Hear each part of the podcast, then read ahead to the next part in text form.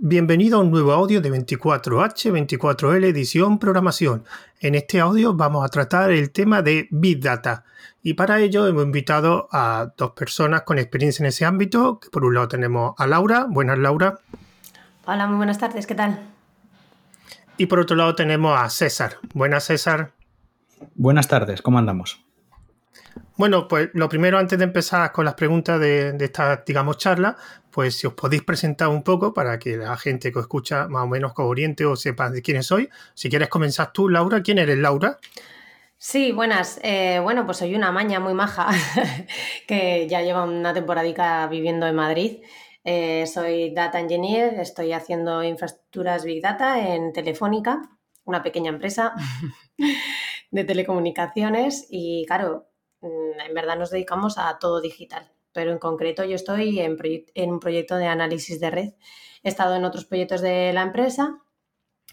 He estado también en, me he dedicado también anteriormente en web, en, sistemas, de todo. Y, nada, pues aquí estoy para compartir lo que haga falta. alguno me conocerá pues de algún eventillo, tal, pues que he organizado miles de millones de cosas y, el que no, pues ya me verá organizando miles de millones de cosas que me quedan por organizar, ¿vale? Así que nada, un saludo a todos. Bueno, en tu caso, eh, César, ¿quién es César? Bueno, pues yo, yo, soy una persona nacida en Madrid con fuertes raíces en Galicia, que es mi familia es de allí. Y yo llevo trabajando más de ocho años en, temas relacionados con datos o analítica de datos. Yo también trabajo para una empresa bastante pequeñita, ¿vale? Trabajo para una empresa paraguas dentro del conjunto de BVA, así de pequeño es, ¿no? Y, también, bueno, en concreto en el Departamento de Innovación Tecnológica, porque el, Big Data también tiene su parte de innovación, ¿no? Y tiene sus, tiene sus retos tecnológicos. Y básicamente eso es lo que he hecho, sin entrar tampoco mucho al detalle. Yo imagino que como César, yo voy, vengo a título personal, ¿eh? que aquí lo que diga es mío y, de nadie más, ¿vale? No, estoy representando a, la empresa. Sí. Lo mismo por aquí, mis opiniones son mías. vale, vale, vale. Bueno, eh, la primera pregunta, a mí todas estas charlas me gusta hacer la primera pregunta simplemente el principio. Y el principio sería, voy a empezar contigo, Laura, eh, ¿qué es Big Data? Ay, pues muy bien. Primero hay que decir que no, que no sabemos las preguntas, ¿vale? Entonces, que si a lo mejor estamos así un poco... No las sabemos, así que van a ser auténticas, eso sí. Pues bueno, Big Data, como su palabra dice, pues hace alusión a grandes cantidades de datos. Pero no nos, no nos, tenemos que imaginar como que, bueno, tenemos una base de datos con 5 millones de registros, etcétera. No, porque eso lo más seguro es que con una base de datos eh, PostgreSQL te puedas apañar, ¿vale? Eh, nos referimos normalmente a, por ejemplo, cuando estamos almacenando eh, pues cantidades, pues cada, cada segundo, cada, cada, cinco minutos mandamos información eh, a, un data lake que se conoce, a, un, a una fuente, eh, a un lago de datos donde los vamos a utilizar para algo, ¿vale? Eso es importante. Entonces, bueno, con lo de Big Data se conocen las cinco Vs. Al principio eran tres, porque es lo más importante, lo que dice que es volumen, grandes volúmenes, eh, era variables, porque claro, eh, esta no tiene que ser como una tabla que es sota, caballo y rey. Eh, es una, son unos datos variables que, pueden ser más grandes, más pequeños, con más información, con menos. Que por ejemplo un tipo de dato puede ser una foto, puede ser un vídeo, a eso me refiero, ¿vale? Y, y la otra era velocidad, porque eh, en verdad, esto surge porque si tú vas a hacer una búsqueda en una base de datos normal, lo que pasaba es que, se te caía, porque dices, ostras, estás buscando una aguja en un pajar y tardas una barbaridad. Entonces surgió Big Data, eh, sobre todo para que te montes una, una infraestructura que sea muy rápida. Bueno, muy rápida, que sea rápida, que no tardes eh, un día en hacer una query o cosas así, ¿vale? horas. Entonces, eh, también se distingue esto de Big Data eh, a nivel de infraestructura porque se cambia el paradigma, ¿no? Que dejas de pensar en, un, en, ¿no? Es esa máquina que costaba y que sigue costando millones al año porque, tiene, porque te hace cómputos, a, pensar en, un clúster, ¿no? En máquinas, en un clúster en máquinas que, se hablan entre ellas, por así decirlo, eh, para que te haga toda esa computación. y que, y que tú puedas escalar, escalar, eh, que puedas aumentar tu infraestructura, pues sin tener que hacer grandes maravillas, ¿no? Pues es añadiendo máquinas, eh, puedes escalar según tus necesidades de datos, ¿vale? A lo mejor me he enrollado un poco, pero bueno. No pasa nada, no pasa nada. Bueno, eh, César, no sé si tienes que añadir algo a, la explicación sobre Big Data de Laura. Sí, bueno, si queréis, eh, puedo añadir un par de cosas. es cierto que siempre que hablamos de Big Data hablamos de muchas Vs. Yo es que soy súper tradicional. Para mí hay tres Vs. Tres Vs que definen el Big Data por su magnitud a nivel de datos, ¿vale? Luego hay otras dos más que surgen por ahí que ahora las explico que, que, tienen más que ver con los objetivos del Big Data más que con el Big Data en sí. El Big Data es un conjunto de técnicas y tecnologías que soportan estas técnicas que nos permiten tratar datos que no se pueden tratar por otros medios respecto de tres magnitudes principales. Su variedad, como decíamos antes, porque tienen datos o muy, cambiantes o de formatos muy extraños, por su volumen, porque son muchísimos más de los que te caben en una, dos, tres, cincuenta máquinas, ¿vale?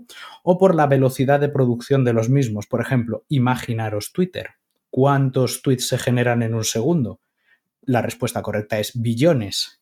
Cuando llamas al API solo te dan los tweets que han pasado en el milisegundo 700 y eso ya casi nadie lo puede procesar para que nos hagamos una idea. ¿Por qué digo que estas tres V son para mí las importantes? Porque de verdad definen la magnitud que, dio lugar a Big Data. Son la razón de la existencia del Big Data.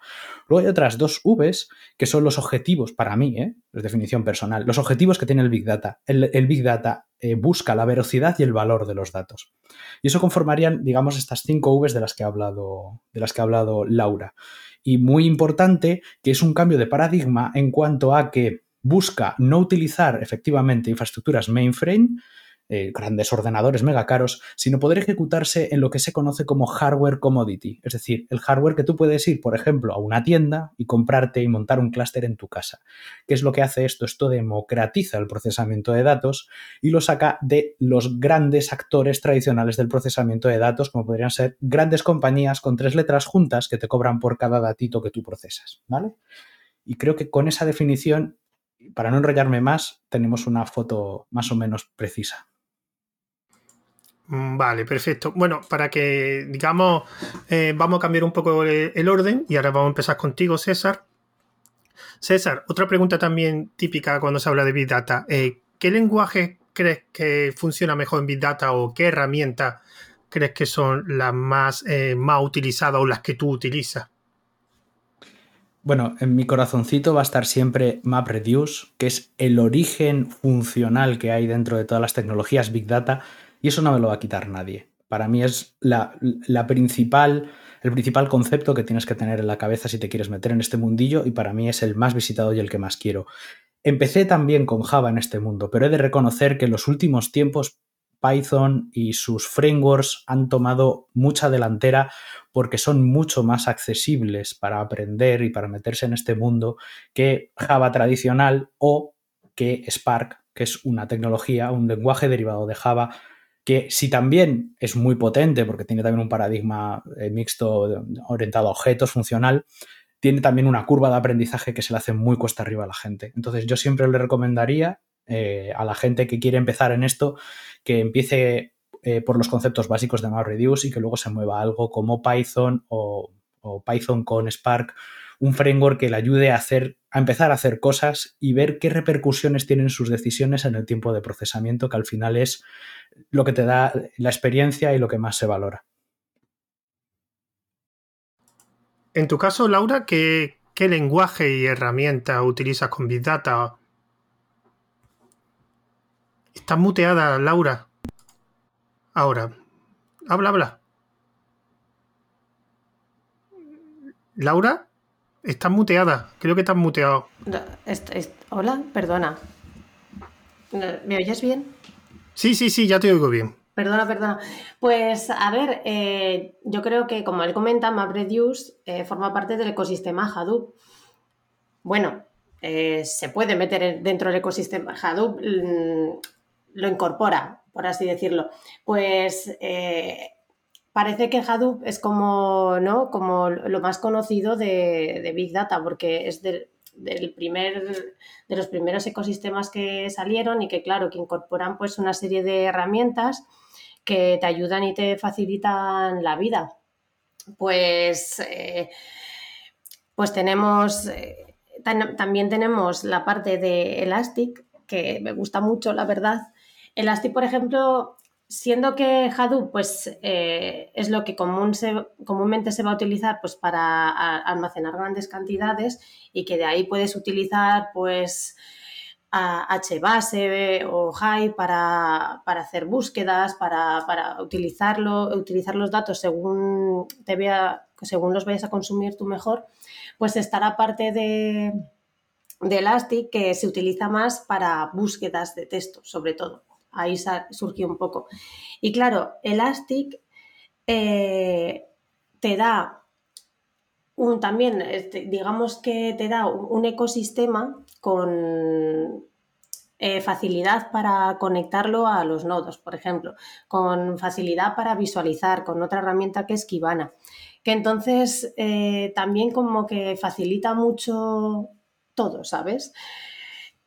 Ambas pues eh, son diferentes, eh, son usos distintos, pero por ejemplo, si hubiera que empezar con algo, yo le diría a la gente que, podría empezar con Elastic porque enseguida va a visualizar cosas. Y cuando visualizas cosas como que pues que te encanta, por así decirlo, que con, con Hadoop eh, con, Hadoop lo mismo, pues que si luego te montas tus, eh, pues con Spark, intentas hacer tus modelos o cualquier cosa, pues también lo vas a conseguir, pero, pero bueno, por empezar con algo. Vale, perfecto. Vamos a seguir contigo, Laura. Una pregunta, cuando eh, hay un ámbito, digamos, que empieza a desarrollarse, por ejemplo, en este caso Big Data, pero por ejemplo, en desarrollo web hay diferentes roles o, diferentes tipos de programadores, por ejemplo, tiene el desarrollo en backend, desarrollador en frontend, etcétera. Eh, ¿Qué roles hay en Big Data ahora? O sea, ¿qué tipo de trabajo hay en Big Data ahora mismo? Sí, pues claro, yo veo, voy a empezar por, el burro delante para que no se espante. El data engineer es el que, el que se encarga de la infraestructura en sí.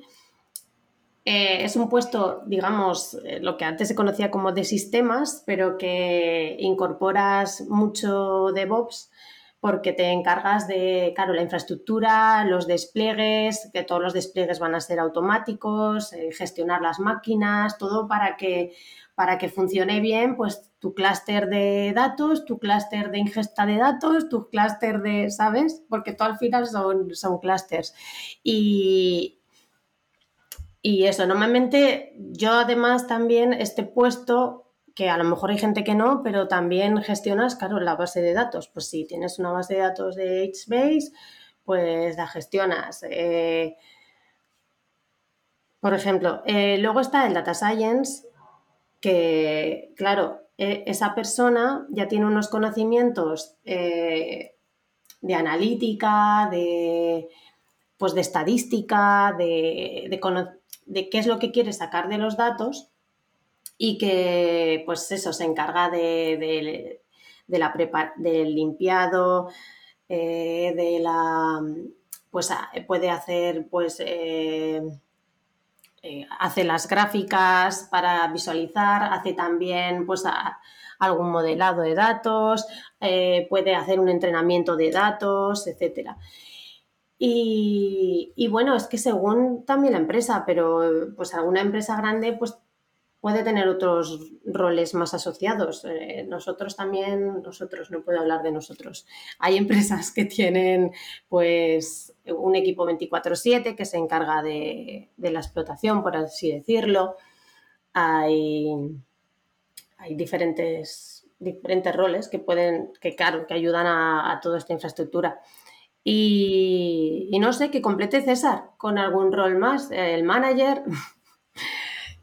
No, sí, sí, si quieres, mira, eh, yo creo que has dado en el clavo. Data Engineer, Data Science son las dos patas de los sistemas Big Data. Sí que es cierto que dentro del Data Engineer ahí tenemos como dos subrazas, por decirlo de alguna forma, o dos submonstruitos, eh, que yo sí que veo un poco más divididos últimamente, que son más los que se dedican a Data Ops y más los que se dedican a, a ML Ops. ¿Qué significa esto? Que hay como gente que se dedica más a los sistemas y a poner los datos en orden y otro tipo de personas que se dedica a los modelos y a ponerlos en orden, ¿vale? Y, creo que, digamos que esas tres, esos dos tipos de personas junto con un data science ya te hacen un grupo que te puede funcionar. Uno de los grandes problemas que ha tenido la industria es que esta figura de data science ha ido evolucionando a lo largo de la historia. Podemos, por ejemplo, ver las primeras ofertas que hacía Google a este respecto y pedían el oro y el moro. Era un, total unicornio. Y ahora ese unicornio, digamos que se está como dividiendo en partecitas y esto va evolucionando en el tiempo, claro. Y esas partes pues van haciendo cada vez un trabajo más, más pequeñito, ¿no? Pues como estoy diciendo, pues yo me encargo más de los datos, otros se encargan más de los modelos, otros se encargan más de las matemáticas y de, la inteligencia, ¿no? Y seguramente cuando, este podcast se escucha dentro de un año, seguramente haya una nueva posición o haya una nueva figura ahí porque claro, hay que tener en cuenta que el Big Data es una tecnología que pasó su curva del hype, eh, cayó también en su, en su mm, desilusión y ahora digamos que estamos en lo que se conoce como la curva de la productividad, que es que le estamos intentando sacar productividad, ¿vale? Esto ya no es algo que monta en las empresas ahí en una esquina y hacen una keynote diciendo, eh, hemos hecho esta cosa súper guay y queda muy bien. No, ahora hay que sacarle rendimiento y para sacarle rendimiento tenemos que partir esa figura mitológica que en realidad se dedicaba a hacer POX y poco más en trabajo de verdad, trabajo del duro. Y por eso seguramente las que te vayamos a decir dentro de un año sean mentira. Una, pregunta que se me acaba de ocurrir, eh, y además me gustaría que también la respondieseis personalmente. Para trabajar en el ámbito Big Data, evidentemente vosotros sois, venís del campo de la programación, pero ¿habéis echado en falta algún tipo de conocimiento más matemático, estadística o algún otro tipo de conocimiento que no fuera programación? y también me gustaría saber qué eh, conocimiento para trabajar en Big Data crees que es más esencial. O sea, la parte de programación, la parte, digamos, más de ciencia de datos, que responderme una después a otra, el que quiera primero. Por ejemplo, Laura, responde. O bueno, César, ya que estás puesto. Si quieres, te, lo comento desde mi punto de vista. Yo eh, básicamente creo que lo que necesitas tener principalmente para trabajar en Big Data es una perspectiva clara y meridiana de los datos. Y eso hay varias cosas que necesitas tener en cuenta. Un problema muy grande al principio, que es como un super escalón que te cuesta mucho subir o que le cuesta mucho subir a la gente al principio, es que eh, de repente cambia tu perspectiva de tener procesos, servidores y programas a que lo principal sean los datos y todo tiene que girar alrededor de ahí. Te voy a poner un ejemplo. Tú muchas veces cuando, cuando programas al principio de tu vida profesional, tú haces una tabla, entonces tú de repente pones ahí una columna, no te viene un dato y dices, ah, pues le casco un cero. Pecado número uno en Big Data. Porque si le cascas un cero, estás pervirtiendo el dato. Estás inventando un dato que no está ahí. Te voy a poner un ejemplo, la temperatura en Madrid. Si de repente un sensor que tú tienes en mitad de la calle no te da un dato en mitad de agosto y tú le plantas un cero, de repente el 12 de agosto, por ponerte un ejemplo, había cero grados, ¿vale? Esta perspectiva de los datos creo que es vital y si la tienes clara, te va a funcionar cualquier posición que tú tengas de Big Data muy bien. Y yo creo que eso es lo que más he hecho en falta, ¿no? Y no creo que haya una asignatura al respecto de esto y, lo, considero como lo súper más mega importante, ¿no? En tu caso, Laura, Sí, yo en mi caso, pues a ver, eh, sí que veo, ligado con, a lo que dice César, que, lo importante también, y creo que, que, lo ha dicho bien claro, que, hay que saber qué se, qué se, hace con los datos, mm, más que ver qué te falta de conocimiento, porque si no sabes qué quieres hacer con los datos, al final lo que pasa es que tienes un, un cajón ahí que estás metiendo basura y que, que nunca lo vacías y que nunca sabes para qué utilizarlo. Entonces, sí, eh, también es cierto que, claro, eh, primero hace falta una cosa, luego hace falta otra cosa, y, con cada cosa han creado ya una herramienta y algo súper guay para, para, manejarse. Entonces, como hay diferentes roles y no tienes que saber de todo, pues yo, por ejemplo, sí que di estadística y si ahora me quisiera meter a Data Science, pues eh, tendría que volver a repasar eh, algunos cálculos. Pero ¿qué pasa? Que es que ahora todo ya viene hecho, todo viene programado. Entonces, no, eh, no veo que, que tenga que repasarlo con la misma intensidad que lo, que lo hice en la carrera, ¿sabes? Sí que veo que que tienes que cambiar completamente la forma de pensar porque si vienes de unas bases de datos eh, relacionadas de toda la vida, eh, y claro, tienes que pensar en, la variabilidad de los datos, lo que ha dicho César, ¿no? Que, ya no vale poner un cero, pues que te cambia todo eso y que hay veces que cuesta cambiar el chip. Que, por ejemplo, que en una tabla, en un índice, eh, puedes meter cualquier dato, no, no siempre los mismos datos. Y que cuando ya lo tienes eso y ya sabes un poco cómo gestionarlo, pues seguro que te aparecerá otro problema que tengas que aprender. Yo, una pregunta, una duda que siempre he tenido. Eh, ¿Aquí habéis utilizado alguna vez las ecuaciones diferenciales y las integrales que habéis dado en la carrera? ¿Qué va? ¿Qué va? No, se me ha dado el caso a mí tampoco, no. O sea, como mucho el, concepto de multidimensión y pendiente, como mucho, porque al final mucho del machine learning depende del, del gradient descent.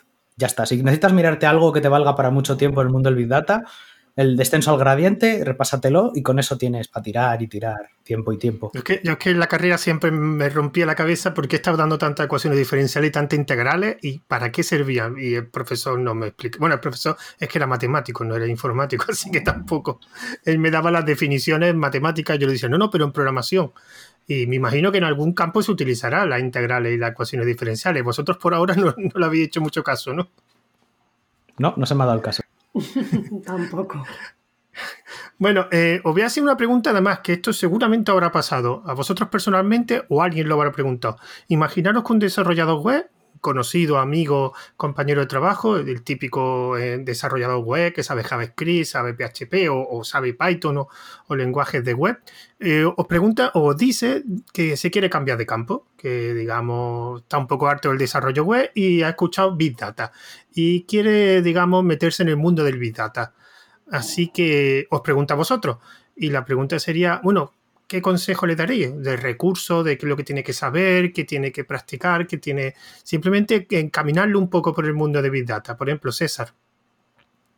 Yo le recomendaría. Bueno, primero le daría el cambio de perspectiva. Si es un desarrollador frontend, le diría: Imagínate que en lugar de estar a cargo de una página web, estás a cargo de todo Internet. Para que cambie el mindset. O sea, es, es el nivel de mindset que tiene que tener si quiere dedicar al Big Data.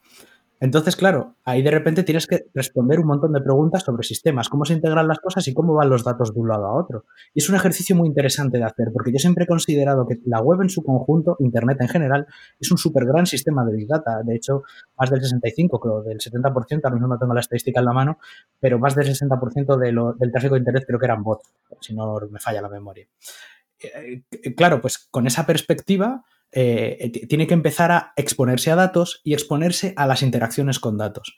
A nivel de herramientas, mm, eh, por supuesto, la, recomendación de Laura también está muy bien, eh, porque, claro, Elastic o, Neo 4j son herramientas Big Data que te permiten ver rápidamente resultados y eso siempre es muy bonito, pero también le, también le diría que, que no olvide las bases y que se coja cualquier mm, framework de procesamiento de datos eh, incluido Pandas, que por ejemplo te da, te da una perspectiva vectorial importante que luego puedes reutilizar en otros sitios, y que se pelee con datos, con los que él quiera. Hay un montón de fuentes de datos abiertos y, se puede pelear con ellos. Porque al final la habilidad más necesaria que va a tener en el mundo del Big Data es exponerse a lo desconocido de los datos. Y los datos muchas, muchas, muchas veces te sorprenden. Yo diría que todas las veces te sorprenden. Nunca la definición de datos se, se cumple, siempre te viene un dato fuera de lugar y tienes que estar eso, preparado para esa cosa inesperada. En tu caso, Laura, ¿qué consejo le daría? Sí, pues yo le diría que, todo es posible, claro que sí, que yo hice ese cambio y la verdad que, me encantó hacerlo. Teniendo conocimientos de Python, la verdad que ayuda mucho porque, eh, porque hay muchos, claro, hay muchas herramientas, eh, PySpark, eh, que al final se decantan por Python.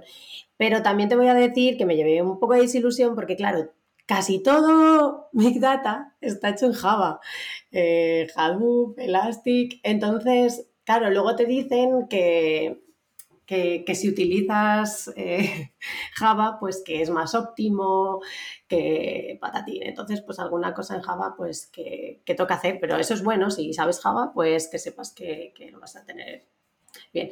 Em, También si tienes conocimientos de escala, pues hay, hay muchas cosillas con escala, ¿vale?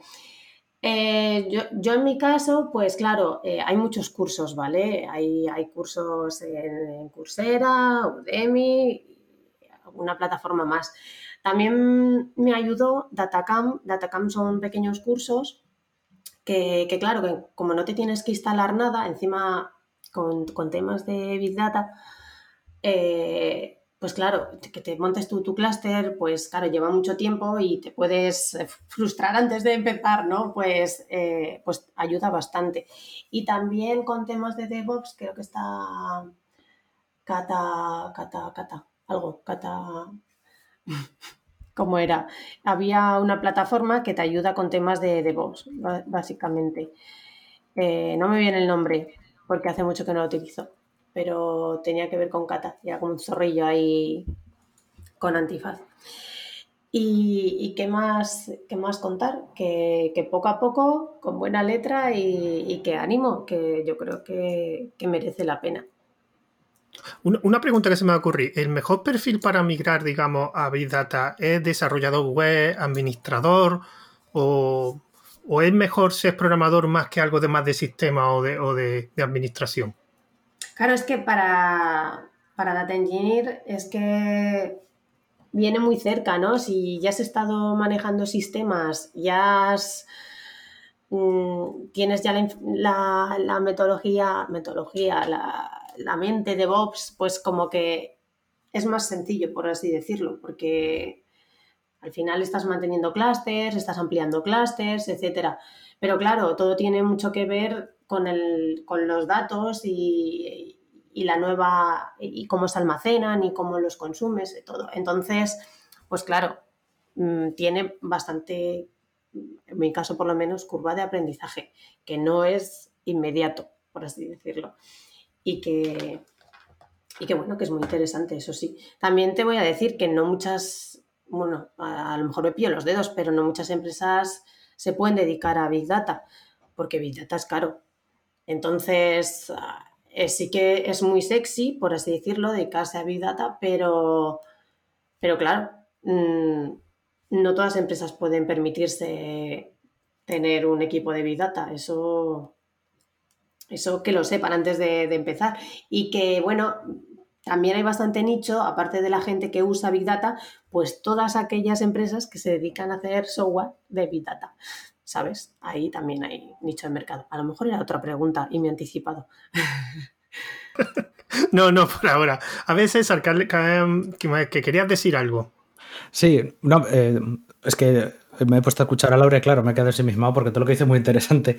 Que, eh, que no se me olvide, hay una cosa que ha dicho Laura y que me gustaría subrayar como tres veces o cuatro, no sé cuántas líneas caben entre líneas, que es que si vais a empezar en el mundo del Big Data, no empecéis por montaros un clúster. Que es que eso justo es lo más difícil. Muchas veces cuando aprendes una nueva tecnología dices, ah, bueno, pues voy a montarme, yo qué sé, Postgres y hago cosas con él.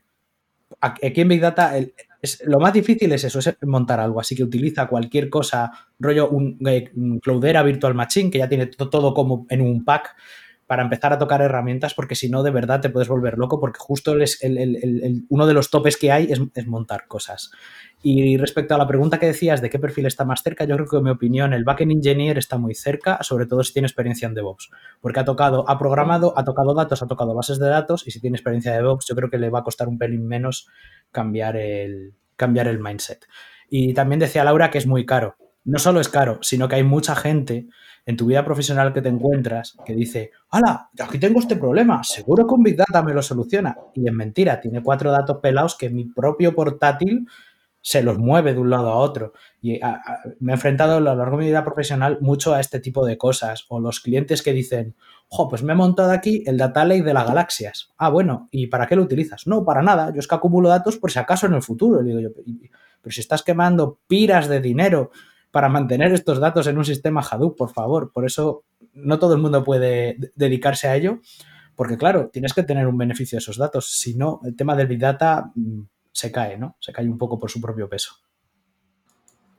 Bueno, pues ahora que has comentado lo de las empresas que almacenan datos, eh, una de las, digamos, malas fama que tiene el Big Data es que cada X tiempo sale que la empresa X, digamos Facebook, digamos, da igual cualquier, digo Facebook porque es la que últimamente sale más, que almacena datos que son privados, que, que comercia con esos datos. Una pregunta que me gustaría saber eh, en vuestro trabajo, ¿vosotros el tema, hace falta saber algo de ética o de leyes de privacidad en vuestros trabajos a la hora de analizar esos datos o eso se encarga otro departamento? Pues, por ejemplo, César. Sí, yo creo que sí. Tienes que saber de éticas de datos. De hecho, hay una lista de ética de datos compartida que se llama DEON, creo, DEON Data List. Ahora mismo, claro, así de memoria no me lo sé, pero bueno, lo buscáis.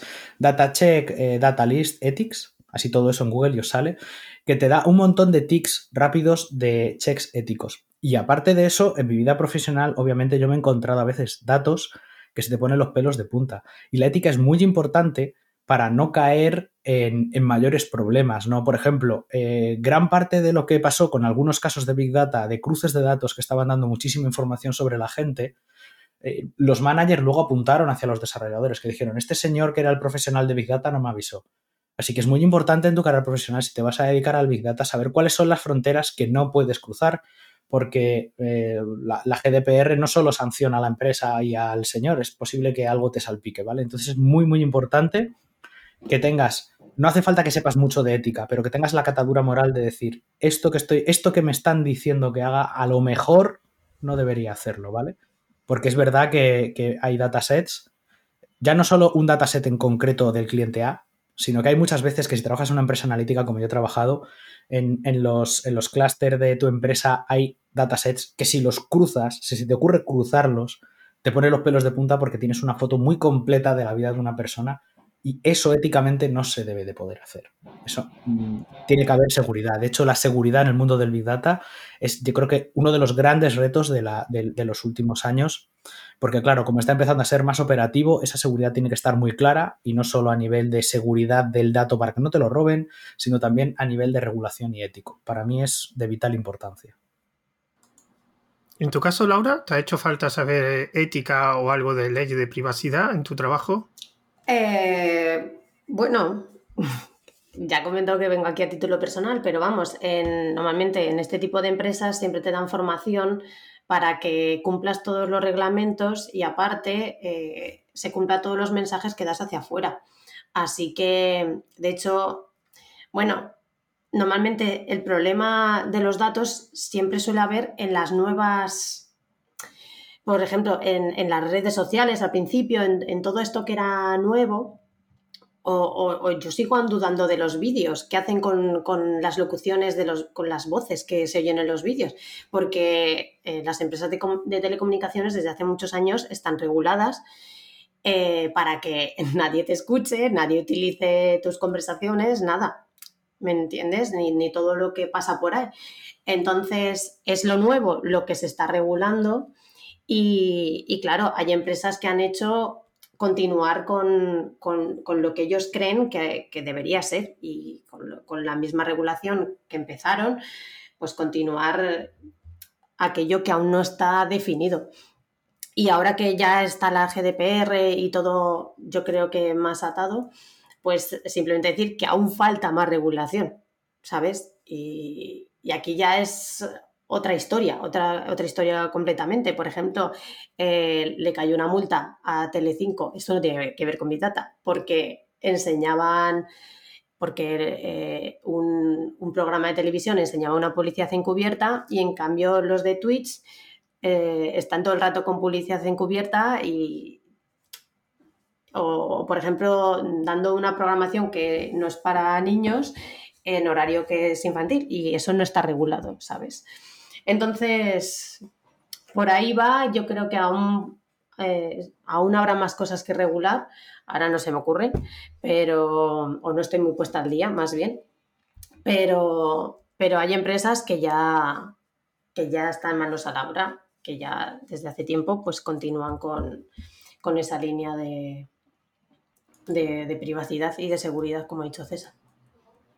Dime, César, Sí, justamente es el punto al que quería ir, que como falta todavía regulación, por eso yo creo que es muy vital que como profesionales nosotros tengamos claro, independientemente de la formación que te den en la empresa, eh, nos hagamos por lo menos ese examen de conciencia de decir esto está bien o no está bien, ¿no? Porque efectivamente las empresas de hoy en día eh, grandes te dan formación a ese respecto si estás en el departamento de Big Data no hay ningún problema. Pero yo creo que sí que es, sí que es importante que ante la falta de regulación eh, aflore la, ética de cada uno.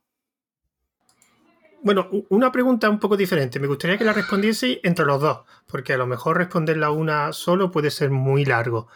Si tuvierais que hacer una asignatura de Big Data en la universidad, ¿qué dato o qué conocimiento incluirías pensando que va a ser una asignatura, creo que ahora son cuatrimestrales, de, cuatrimestral? ¿Qué, de, ¿Qué conocimiento o qué, qué daría en esa asignatura de Big Data? Bueno, pues, pues primero que es Big Data, ¿no? Que hay mucha gente que se lía eh, con... Hay que separar Big Data con inteligencia artificial, con con, todo, con, todos los paradigmas nuevos que hay, básicamente. Eh, continuar, yo creo que Hadoop tiene que entrar, ¿no, César? Ahí me tienes que...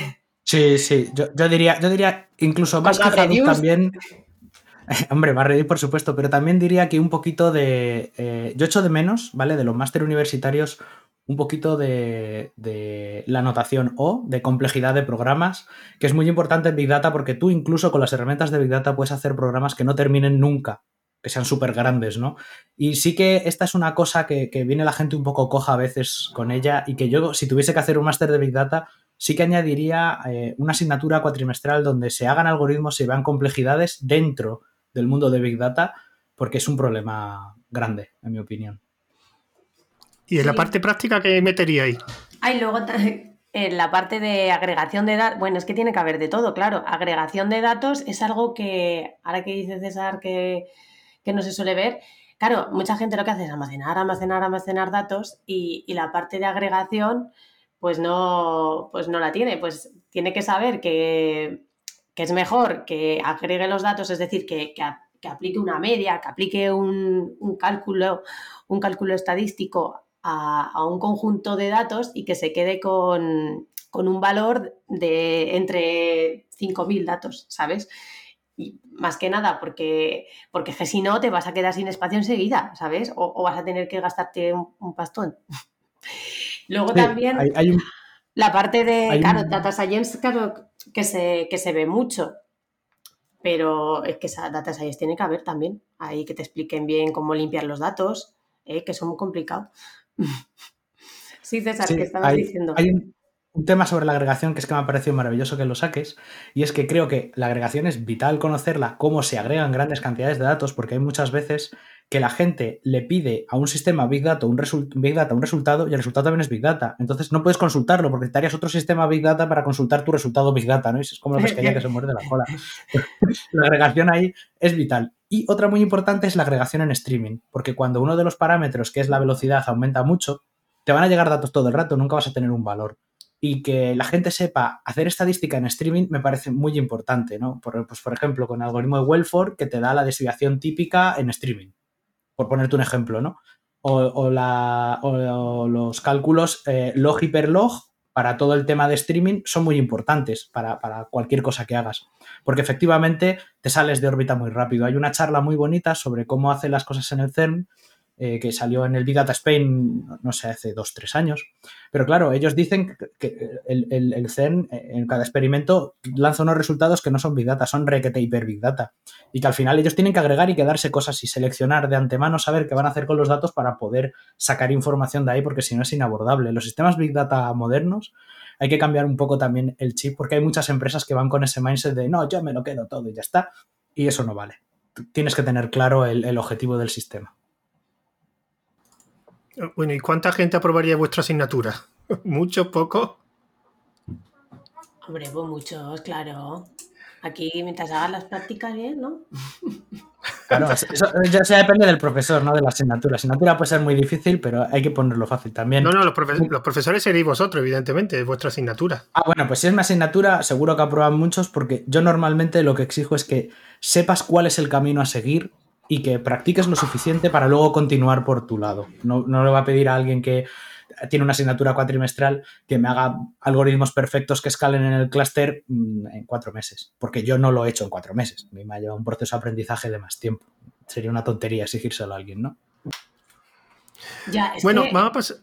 ah, perdona, Laura, sigue. es que encima ha comentado César lo de streaming que claro, hay como dijiste es que aquí nos iba a escuchar todo el mundo, ¿no? Y que no sepa, pues claro, eh, en Big Data se pueden utilizar con procesos batch que como que se están analizando los datos del día anterior o por streaming, que es lo que se está llevando ahora y que, ahora pues con, con, Kafka, Spark Streaming, pues eh, la verdad que, es lo más sexy, ¿no? Que, que, está viendo ahora.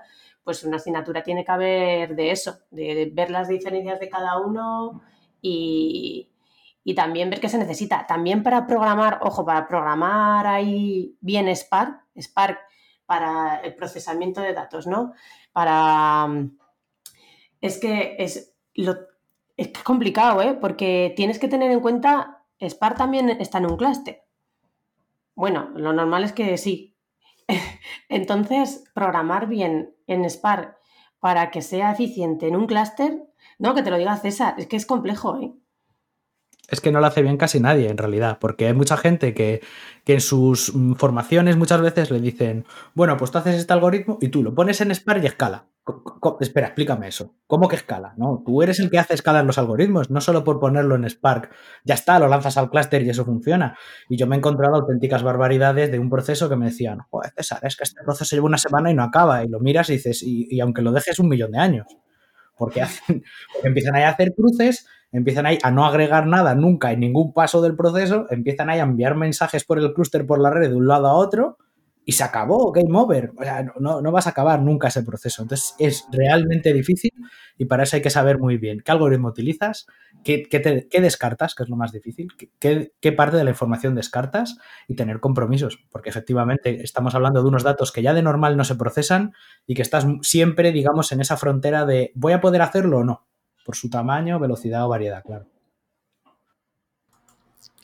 Bueno, os quería hacer la siguiente pregunta. Bueno, entra un poco en contexto. Bueno, ahora mismo en programación cada vez hay más cosas que se automatizan, que incluso se está aplicando inteligencia artificial a varios puntos de, a varias fases del desarrollo. De hecho, hace poco salió el GitHub Copilot, como que ah, una herramienta que era capaz de programar eh, funciones cuando tú le dabas un texto, etcétera. Bueno, en vuestro campo Big Data, que realmente hay mucho procesamiento, mucha automatización en un futuro, eh, la parte del ser humano, eh, ¿dónde estará dentro del Big Data? César, por ejemplo.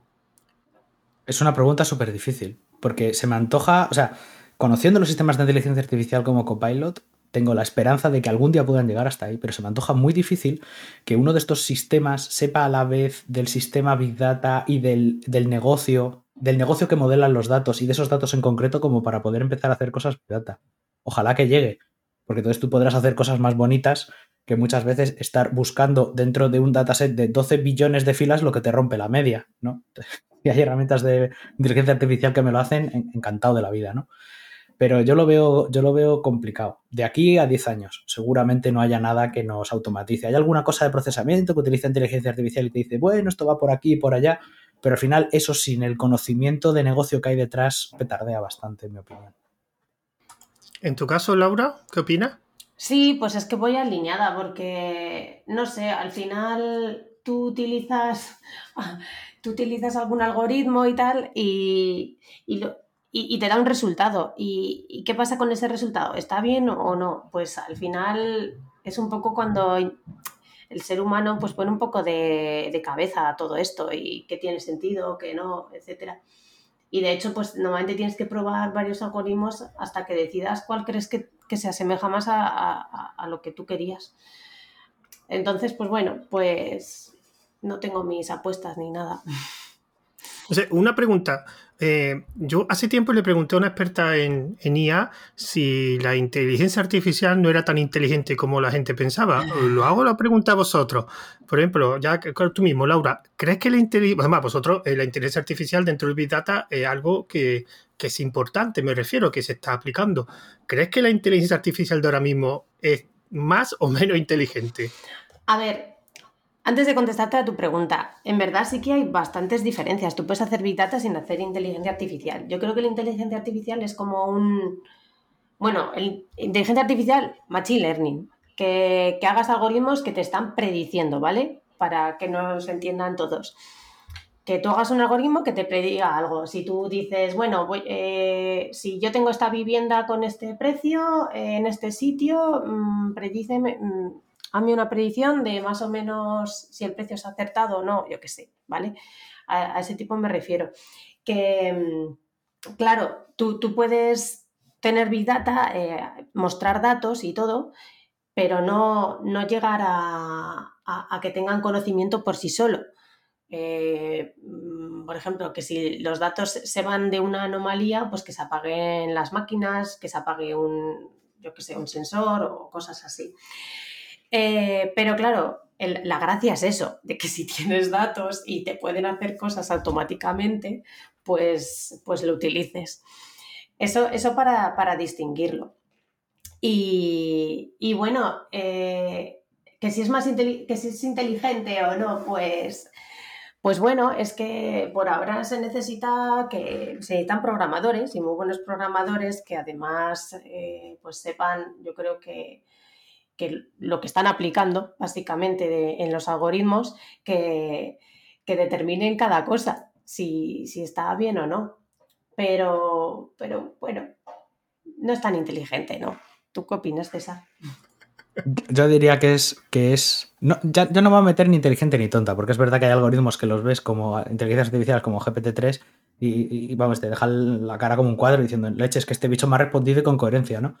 Pero yo creo que es, sobre todo, en el mundo del Big Data todavía es innecesario para la mayor parte de las empresas. La mayor parte de las empresas tienen un sistema Big Data, le ponen datos que conocemos en el mundillo como datos tabulares. Datos tabulares, rollo, pues eso, columnas, columnas y tablas, porque la mayor parte de las empresas todavía viven en Excel. No te vas a encontrar mucho más. Algunas que te encuentras cosas, sí, de, sensores de campo, pero que no hacen nada más que cumplirte tablas muy largas. Al final, la inteligencia artificial, para, desde el mundo del Big Data, nosotros somos un poco como pastores. Tú tienes tus bichitos de inteligencia artificial que te dicen, sí, úsalo en este procesamiento y en aquel y poco más, ¿no? Y, creo que la inteligencia artificial brilla cuando las cosas son abstractas y complicadas, pero para nuestro día a día, para datos tabulares, para datos sencillitos, tablas muy gordas, muy gordas o que pasan muy rápido, muy rápido, por ahora no aportan mucho. A lo mejor dentro de unos años todo el mundo está ahí y, a las empresas se les va la pinza y deciden sustituir a, la gente por IAS. No lo sé, pero yo no apostaría por ello. ¿eh? También, no sé si te da la impresión, César, pero que, que claro, al final eh, claro, tú empiezas haciendo tus gráficas, ¿no? Y, viendo lo que tienes y, la información que te da, todos los datos. Bien. Eh, que te cuesta ya a ti mismo saber qué quieres hacer con eso, con, esa información automáticamente, como para automatizarla, ¿sabes? Como que, requiere un tiempo para, que veas, vale, no sé, a lo mejor en tus, tus casos de uso son muy obvios, pero yo es lo que veo. Que... Sí, sí, sí, estoy, estoy de acuerdo. Eh, por eso, a eso mismo un poco también me refiero, ¿no? Que al final creo que no estamos ahí para. para o, porque no lo necesitamos, o también porque es que hay muchas veces que efectivamente, como decía al principio, si, tú no tienes el conocimiento de negocio, esa IA, aunque lo descubra, no te lo va a decir. Entonces, ¿qué valor ofrece, no? Eh, tengo una caja negra que me dice que tengo que vender patatas fritas. ¿Por qué? Ah.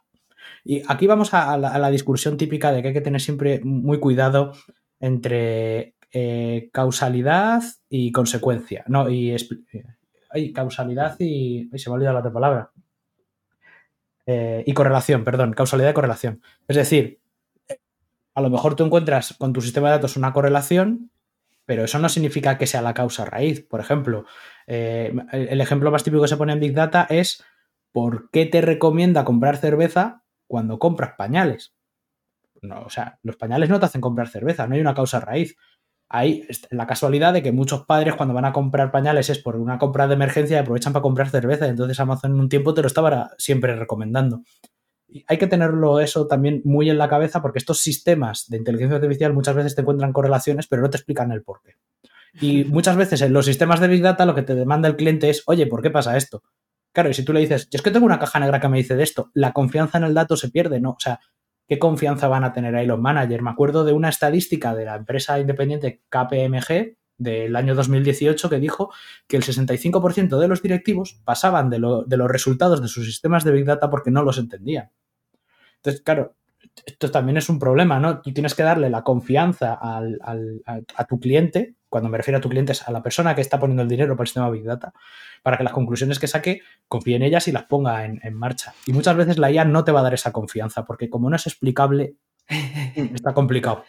pues ahora que dices de la confianza, eh, es que lo importante del Big Data es que, que confíes en los datos porque que tengas solo un sitio los datos. Me explico. Em, antiguamente, pues eh, muchas empresas lo que hacían es que tenían diferentes sistemas y cada uno tenía una base de datos y al final se cruzaban datos con sistemas, pues, pues con Esteles o sacando datos o, bueno. Eh, o, o, ya evolucionaron eh, a sacar APIs o cosas así. Pero había ese cruce y al final cada uno eh, modificaba el dato y ¿qué pasaba? Al final ya dudabas del dato, ¿no? Perdías la confianza en el dato. Entonces, ostras, lo bueno del Big Data es, pues mira, aunque tengamos diferentes sistemas, a lo mejor, pues vamos a volcar esta información en, un data lake, vamos a agregar esta información, vamos a dejarla bonita y vamos a hacer que sea única y que todo el mundo confíe en esta información, ¿sabes? Eso yo lo veo súper importante. Y, ahora también que digo, mm, pues que, muchas veces en, Big Data, eh, una cosa que me llamó mucho la atención es que tú puedes tener una información y, puedes tener en, otro, en otra herramienta, en otra base de datos, eh, prácticamente la misma información, no duplicada, sino eh, con, una capa, es que no sé cómo explicarlo para que la gente lo entienda. Eh, tienes la, los mismos datos, pero tienes unas capas superiores para que sea consumida de una forma o de otra y así sea más eficiente. Pues, por ejemplo, eh, me refiero a eh, si te montas una base de datos columnar porque, porque te viene mejor para un tipo de acceso de datos, ¿sabes? O, o si te montas pues un Hive eh, porque vas a acceder eh, siempre a, una fila, yo qué sé. que eso me llamó la atención. Sí, los, sistemas de Data suelen ser sistemas muy orientados al objetivo. Por eso los profesionales del sector tenemos muy interiorizado que tengas claro el objetivo. Porque no es lo mismo intentar acceder al resultado de un sistema Big Data de forma tabular que columnar. ¿no? Tabular es el típico fila por fila para que nos entendamos y el columnar es un sistema que te da primero todos los valores de la columna A, luego todos los valores de la columna B y cada uno tiene sus ventajas e inconvenientes, que eso daría también para un podcast porque hay tinta, hay ríos de tinta al respecto de eso, ¿no? Pero claro, si no tienes claro este objetivo, ese poder que te da el sistema Big Data de que te voy a responder a, a tu objetivo, pues lo puedes perder. Entonces, claro, es, es una pena y hay que tenerlo claro. Bueno, eh, como esto comenté, esto, eh, digamos, solo tiene una duración de una hora para, la emisión y me gustaría, pues, antes hacer una última pregunta. Si os pediría que no, no extendieseis mucho, por favor, que sería, por ejemplo, César, eh, ¿cuál es el futuro del Big Data? Yo creo que el futuro del Big Data es estar más integrado en la cultura de las empresas y poder ser mucho más operativo de lo que es hoy en día. Y en tu caso, Laura, ¿cuál es el futuro del Big Data? Pues sin enrollarme, claro. Bueno, tiene, unos cuantos minutos, pero... A ver, es que todas las empresas producen datos, tienen datos.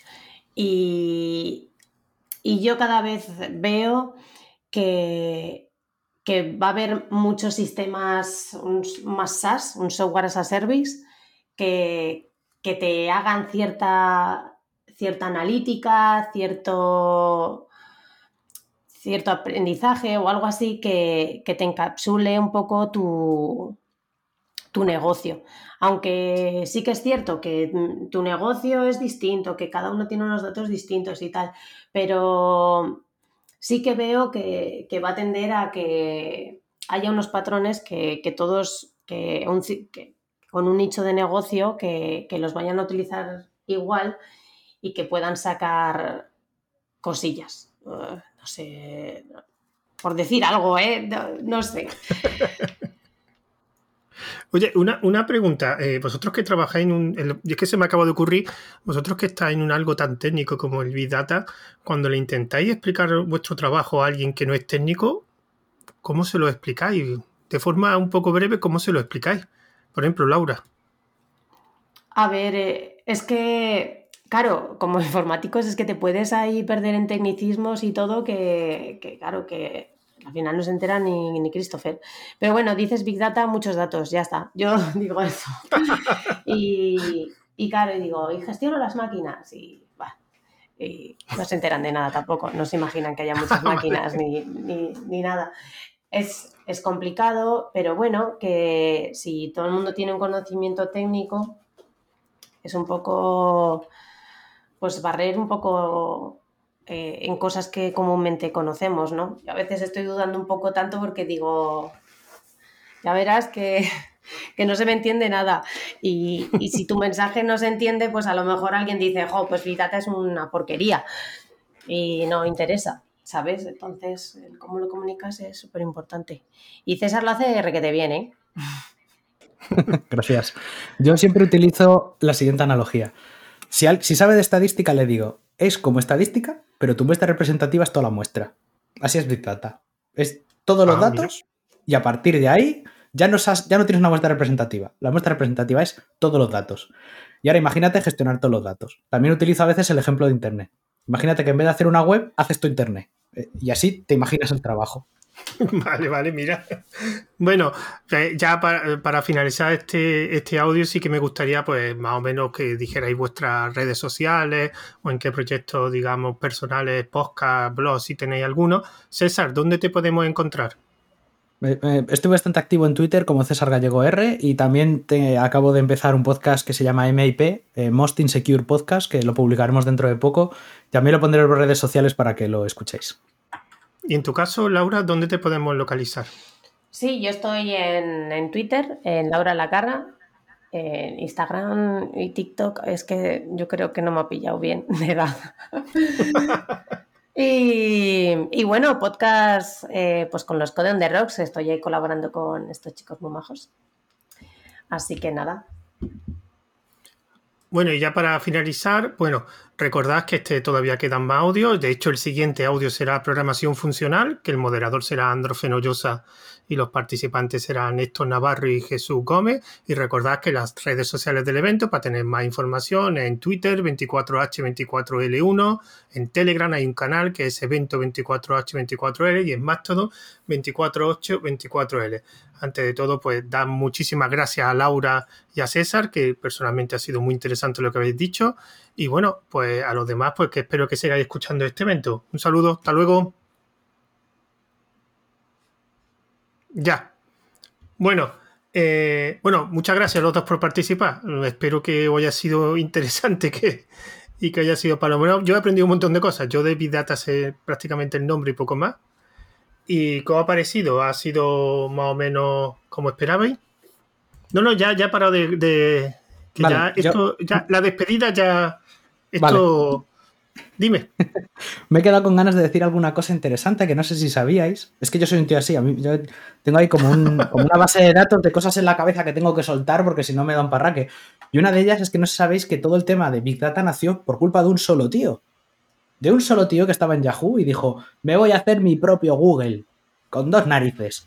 Y es el señor que inventó MapReduce y el señor que inventó Lucene, que es el motor que utiliza por debajo Elasticsearch. Cuando estaba Laura diciendo, no, Elasticsearch, para empezar, claro, sí, efectivamente, todos los proyectos que hizo este señor, que son Hadoop, Yarn con MapReduce y Lucene, son maravillosos para empezar en Big Data, porque el tío tenía en la cabeza hacerse su propio Google. Y un señor además que trabajaba en investigación y desarrollo de Yahoo, que en su momento, en los 90, tenía verdaderas joyas de software. Mala fama, pero verdaderas joyas de software. No, tendría malos gestores. Ahora lo que tienen son de estos. Yahoo me recuerda a Sun, o sea, la, empresa con mejores ingenieros en toda la historia de informática y con los peores gestores que han existido una gran empresa. Era una lástima. Sí, es, es, brutal. Y además, e, e, este señor eh, escribió también unos papers muy interesantes y, luego también siempre he tenido detrás de la cabeza que, Google hacía muchas más cosas de Big Data de las que nos contaba. pero últimamente mm, digamos que va liberando un poco más lo que, lo que hace en su plataforma de datos y puedes ahí entrever, ¿no? Con eso que lo hace en API compatible. Cuando hemos hablado antes, por ejemplo, del streaming, me vino a la cabeza el proyecto eh, Flywheel, creo que se llamaba de Google, que por debajo utiliza algo parecido a Apache Flink. Apache Flink es también un proyecto rollo Spark, pero está totalmente orientado al streaming. De hecho, es una cosa que se llama streaming first. Y eh, a mí me encanta el streaming porque creo que, en el futuro la magnitud que más problemas nos va a crear es siempre la velocidad, ¿no? Y tenemos que tener herramientas que nos, que nos permitan gestionarlo. Pues que lo pienso, también sí que ha faltado comentar para que la gente ponga un poco de contexto qué, ejemplos de proyectos de Big hay, ¿no? De todas formas, Laura, esto se está grabando. Esto, digamos que será la versión extendida del podcast. No jodas. Vale. no, ah, no, creo, que no habéis dicho nada, nada comprometedor tampoco. Ah. Vale, vale. Ah, bueno, es que. Ah, perdona, Laura, se le había dicho a César, a ti no. Hmm. Vale, vale. sí, es verdad que nos ha faltado proyectos. Mi proyecto favorito de Big Data, que saco siempre siempre en clase, porque claro, antes has hablado de máster y efectivamente yo soy profesor del máster de Big Data de la Universidad de Alcalá. Y el ejemplo que siempre saco en clase es el de la lotería del tráfico. Mi proyecto de Big Data favorito de todos los tiempos. Resulta que en Ucrania em, había mucho problema con, el límite de velocidad en, en una de las ciudades, no me acuerdo ahora en cuál. Entonces pusieron unos radares que lo que hacían es que multaban a la gente que no cumplía las normas de tráfico, pero la recaudación, parte de la recaudación, la, sorteaban entre la gente que sí que las cumplía. Y esto lo hacían en toda la ciudad, con un montón de cámaras. Me pareció un proyecto Big Data bonito, muy bonito. Eh, Laura, ¿tú proyectos, ¿tú proyectos Big Data que tengas en la cabeza? ¿Alguno que conozcas? porque es que yo te cuento otro si quieres. Porque es que digo que la gente, que la gente asocia, asocie para qué es el Big Data, porque hay cosas que no, que no lo verán tan obvio. Por ejemplo, si tienes un catálogo eh, pues, por ejemplo, eh, pues un catálogo de, hoteles a nivel mundial, un catálogo de películas, un catálogo, pues eso, un catálogo. Eh, claro, todo es, si tiene mucho texto en, las descripciones, pues al final si vas a buscar en todo el catálogo, pues va a ser complicado. Entonces, eso sería un caso de Big Data, porque tienes que, hacerlo óptimo para que, para que sea rápido y para que, se consumen los datos. Proyectos eh, también, eh, si cualquier tráfico, mm, cualquier equipo, eh, bueno, para, para si quieres administrar tu clúster bien y, y ver todos eh, sacar toda la información de los logs, toda la información de, los equipos, etcétera. Eso también es un proyecto de Big Data porque toda esa información, un log, un equipo, te da información eh, cada, cada, el tiempo que tú quieras. Puedes tener información de la CPU, del estado, de todo, cada el tiempo que lo programes. Pues eso también sería un proyecto de Big Data. Mm, saber, bueno, sí que existen pero no es Big Data, ¿eh? No, me comparéis. Un, el, Google, este que, utilizan los de marketing, por favor. El, AdWords. Eh, claro, pues tú mismo te puedes hacer tu propio, tu, propio administración para ver qué, está haciendo, qué están haciendo los usuarios y cómo están interactuando con tu web, pero aparte lo puedes interactuar con otra información. Pues, por ejemplo, si con las redes sociales. Si alguien le da un like a tu, a tu, a, tu post con una marca en concreto de, un terminal, por ejemplo, pues por ejemplo lo cruzas con los datos de todo que tienes de la persona, etcétera, y puedes eh, mezclarlo también con, los, con la campaña de marketing para enviarle un mailing, si está suscrito, por supuesto. Pues cositas así. Se me ocurre. Sí, todo, todo, lo de, todo lo que sea rollo targeting. El ejemplo más claro de targeting de, Big Data se me ocurre, por ejemplo, con la campaña presidencial de Obama, la campaña de Trump y la campaña del Brexit.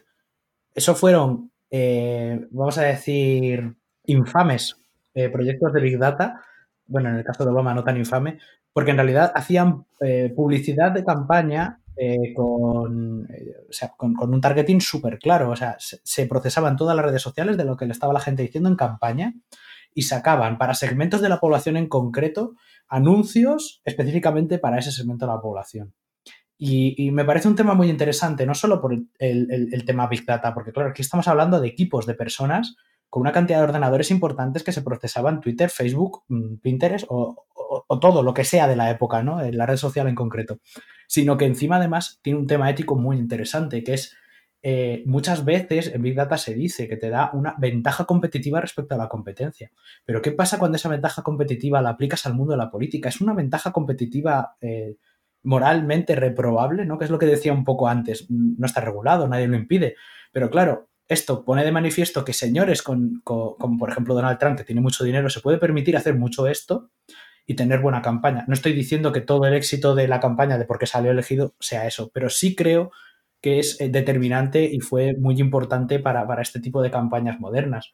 También otra, otro tema de Big Data curioso es lo contrario, son las campañas de desinformación. Muchas de ellas son campañas que se dedican a, cambiar la opinión pública y también hacen un montón de analítica de, grandes datos. Digamos que esto es como la cara, como la cara oscura ¿no? de todo el tema de Big Data.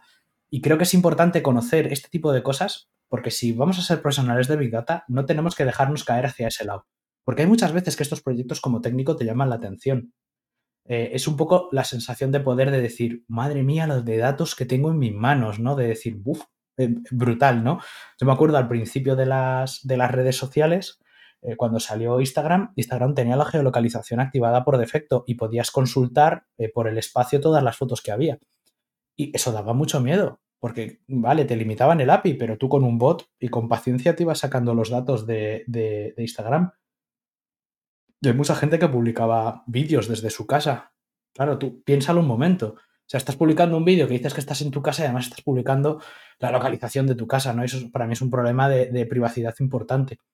Pues claro, pues imagínate, en, el principio de las redes sociales que este tipo de cosas no se controlaba, las campañas de desinformación estaban súper dirigidas, ¿no? Y, eran súper eficientes, claro.